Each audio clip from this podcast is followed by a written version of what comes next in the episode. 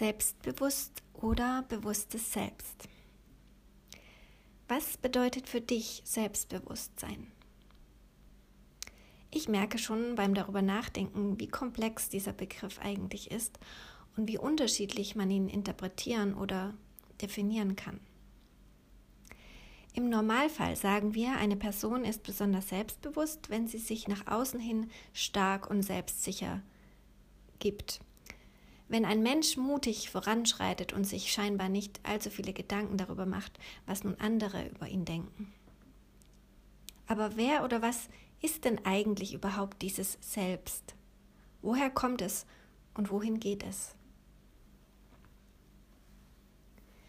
Nun sind wir sicherlich alle schon einmal mindestens einem Menschen begegnet, der auf den ersten Blick einen sehr selbstsicheren Eindruck macht, aber bei genauerem Hinschauen erkennen wir, dass dieses Auftreten irgendwie nicht ganz echt ist. Wenn wir diese Person dann besser kennenlernen, spüren wir, dass sich dessen wahres Selbst hinter einer Fassade versteckt hinter einer Maske, wenn man es so sagen will. Und ich meine damit nicht die medizinische Maske, die wir im Moment tragen müssen. Das Wort Person stammt von dem lateinischen Wort persona, welches übersetzt Maske bedeutet. Also wir alle, die sich als Personen bezeichnen, tragen in gewisser Hinsicht eine Maske. Unsere ganz persönliche Maske. Und ich glaube, niemand ist davon ausgeschlossen. Jeder von uns hat sich schon einmal hinter seiner Maske versteckt, beziehungsweise tut es vielleicht immer wieder. Denn wenn wir anderen Menschen begegnen, die nicht ihr wahres Selbst zeigen, erscheint es uns als zu gefährlich, uns selbst zu offenbaren, denn es macht uns ja verletzlich. Unsere Persönlichkeit entwickelt sich sozusagen aus den verschiedenen Rollen, die wir im Laufe unseres Lebens einnehmen. Es beginnt mit dem eigenen Namen. Sobald ich einen Namen habe, bin ich ich und du bist du. Und je nachdem, wie ich mich dann im weiteren Verlauf meines Lebens verhalte, bekomme ich weitere Eigenschaften und Definitionen. Dann bin ich vielleicht brav oder frech, ich bin tollpatschig oder fleißig. Und so sammeln wir immer mehr Eigenschaften, welche am Ende unsere Person definieren und die, die für uns ein rundes Selbstbild ergeben. Und so können wir uns hervorragend von anderen unterscheiden. Wir brauchen das, um uns selbst als Individuum auf dieser Welt wahrzunehmen, um zu sehen, dass wir einzigartig sind. Aber dummerweise kann genau das auch dazu führen, dass wir uns nicht mehr nur einzigartig fühlen, sondern vielleicht sogar eher sonderbar. Wir spalten uns dann immer mehr ab vom Rest der Welt und denken dann, wir wären die Einzigen, die sich so oder so fühlen. Nun ist es sicherlich so, dass jeder Mensch die Welt aus seiner ganz persönlichen Perspektive wahrnimmt und daher vielleicht tatsächlich fühlt, was kein anderer ganz genauso fühlt.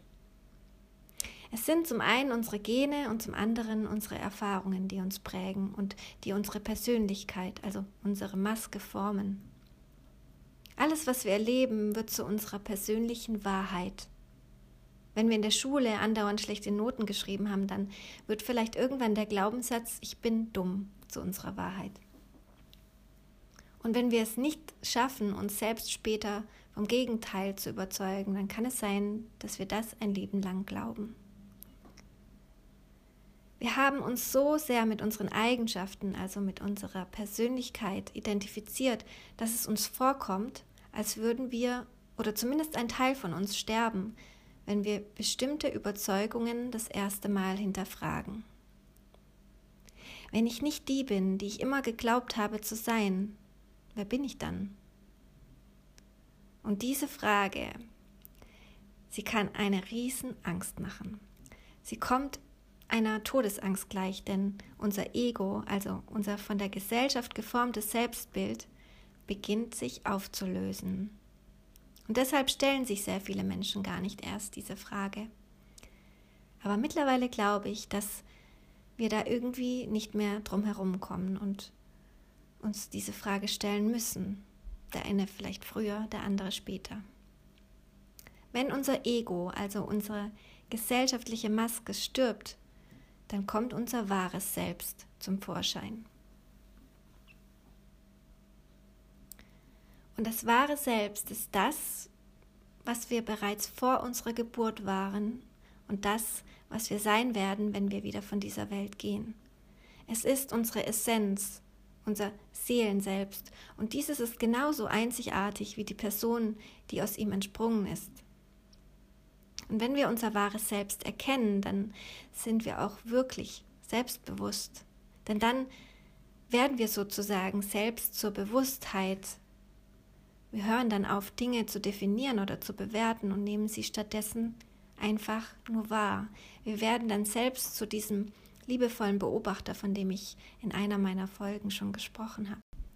Und unser bewusstes Selbst kann dann liebevoll auf unsere vielleicht eher unbewusste Person schauen und ihr dabei helfen, sich besser in ihrer Form, also in ihrem Körper und in diesem Leben zurechtzufinden. Wenn sich unsere Persönlichkeit entfaltet, bedeutet das also, dass die Person, die wir glauben zu sein, sich wieder zurückerinnert daran, wo sie herkommt und wo sie hingeht und wer sie eigentlich im Kern ist, nämlich eine unsterbliche Essenz. Und unsere persönlichen Eigenschaften können weiterhin bestehen bleiben, solange wir leben. Manches davon, was uns nicht mehr dienlich ist, das darf dann vielleicht gehen und anderes wiederum kann sich verändern oder sich weiterentwickeln. Also bestimmte Fähigkeiten können wir weiter ausbauen, um genau dem Plan zu folgen, den unser Seelen selbst für uns vorgesehen hat. Und dann wird unsere Persönlichkeitsentfaltung auch zur Seelenentfaltung.